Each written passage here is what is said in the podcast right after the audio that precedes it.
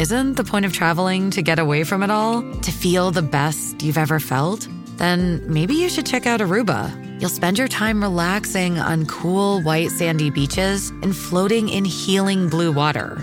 You'll meet locals brimming with gratitude for an island that redefines what a paradise can be. When your trip comes to an end, you won't need another vacation because you just had the vacation. That's the Aruba effect. Plan your trip at aruba.com.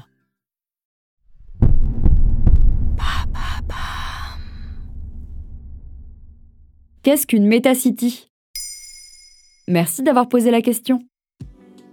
Depuis la crise sanitaire, notre rapport au travail a énormément évolué, surtout grâce à l'avènement du télétravail. Il a notamment permis à chacun de revoir ses priorités et de voir où il ou elle voulait vraiment vivre.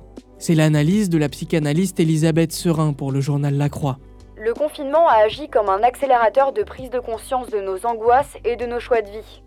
Et ça se reporte sur les chiffres. Selon SFR Geostatistics, un Parisien sur 10 a quitté la capitale en 2020. Contrairement à ce qu'on pourrait penser, ils ne se sont pas installés à la campagne. Ils ne sont même pas partis très loin.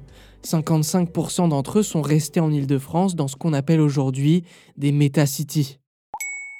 Ça vient d'où les Metacities Eh bien d'un peu partout. Dans un article de la Harvard Business Review, des journalistes ont interrogé tant bien des Anglais que des Égyptiens ou encore des Colombiens, qui, grâce à la révolution technologique du monde du travail, s'installent dans des métacities proches de leur capitale. Historiquement, les grandes agglomérations offraient tout ce qui est imaginable pour mener une vie de jeunes cadres dynamiques. D'un côté, des emplois et des opportunités économiques, et de l'autre, des possibilités éducatives et résidentielles. Mais maintenant, les lieux de vie et de travail sont complètement associés, offrant la possibilité à chacun de vivre où il le souhaite, sans sacrifier sa vie professionnelle et sa vie de famille. Et qu'est-ce qui caractérise les Metacities?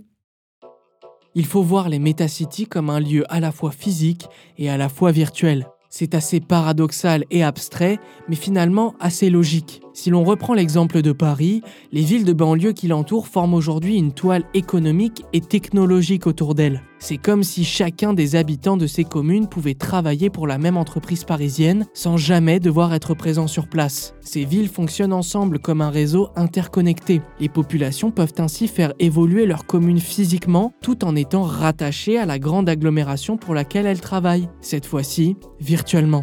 Cependant, les métacities souffrent tout de même de ces nouvelles opportunités, car économiquement, les nouveaux habitants apportent leur pouvoir d'achat, mais pas d'opportunités d'emploi, c'est-à-dire de quoi faire vivre les municipalités qui les accueillent. Mais comment peut-on cartographier ces nouveaux lieux? En 2020, l'INSEE crée le concept d'aire d'attraction d'une ville. C'est l'évolution de l'aire urbaine. Selon Wikipédia, Il définit l'étendue de l'influence d'une commune sur les communes environnantes et a pour but de correspondre davantage aux critères internationaux utilisés pour définir et appréhender les aires métropolitaines. La carte de ces aires est disponible sur le site de l'INSEE et démontre bien l'étendue de l'influence des métacities aujourd'hui. C'est simple, 95% de la population française vit aujourd'hui dans une aire d'attraction d'une ville. Voilà ce qu'est une métacity. Vous souhaitez réagir à cet épisode? C'est possible et ça se passe sur Spotify. Vous pouvez commenter l'épisode et répondre au sondage du jour directement sur l'appli. Maintenant, vous savez, un podcast Bababam Originals écrit et réalisé par Samuel Lambroso. Si cet épisode vous a plu, n'hésitez pas à laisser des commentaires ou des étoiles sur vos applis de podcast préférés.